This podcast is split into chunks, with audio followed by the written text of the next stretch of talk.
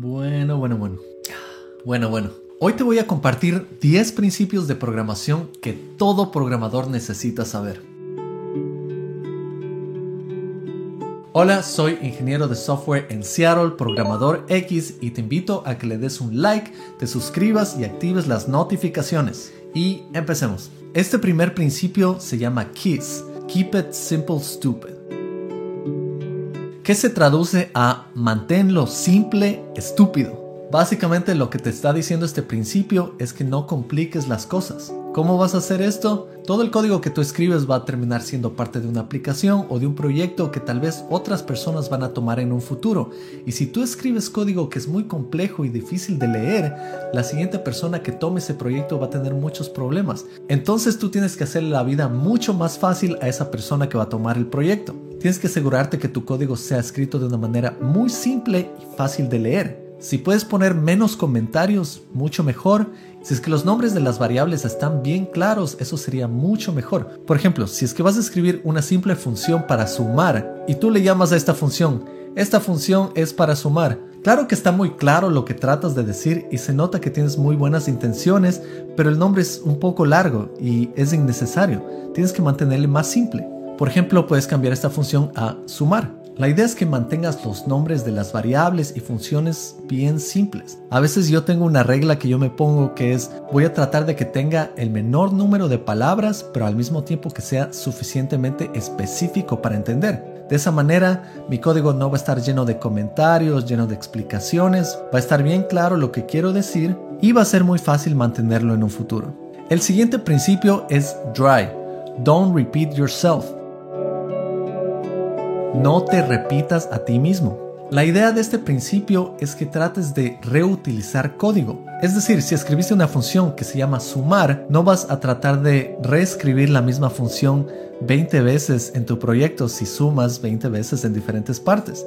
Lo que vas a hacer es escribir esa función en un solo archivo y reutilizarlo en esas diferentes partes de tu proyecto. Un ejemplo muy simple de esto son librerías. Cuando instalas una librería lo que estás haciendo es utilizando código en diferentes partes de tu proyecto, pero ese código no se repite.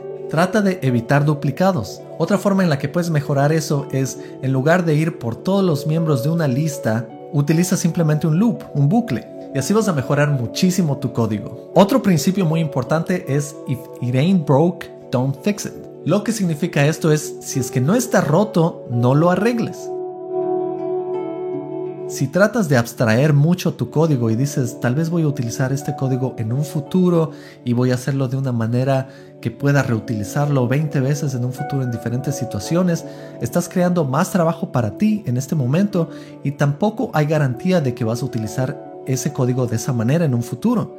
Si es que estás totalmente seguro que vas a utilizarlo, está bien que vayas así.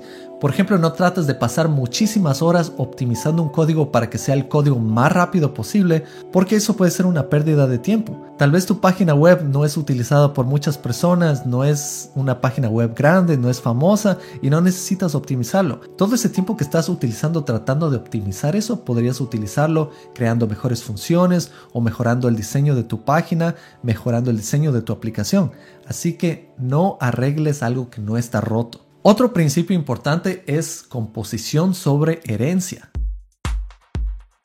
Cuando hablamos de esto nos estamos metiendo un poco más a la programación orientada a objetos. Si es que tú ya tienes entendimiento sobre el tema, muchas veces cuando tienes un objeto tú puedes heredar de otro objeto. Por ejemplo, si tienes un objeto que es un perro, podrías heredar de un objeto que es un animal que a su vez hereda de un objeto que se llama ser vivo. Eso está muy bien, pero el problema es que puedes terminar pasando métodos y propiedades a tu objeto de perro que realmente no necesita todas esas propiedades para funcionar en tu programa. Eso puede hacerle un poco más lento y complicado a tu programa. La diferencia cuando utilizas composición es que tú simplemente puedes utilizar métodos y creas los métodos independientemente. Por ejemplo, el perro ladra. Entonces creo un método una función que se llama ladra y esta función puedo utilizarla en diferentes objetos como un perro, como un lobo, aunque el lobo aúlla, pero esa es la idea. Y así simplemente reutilizas métodos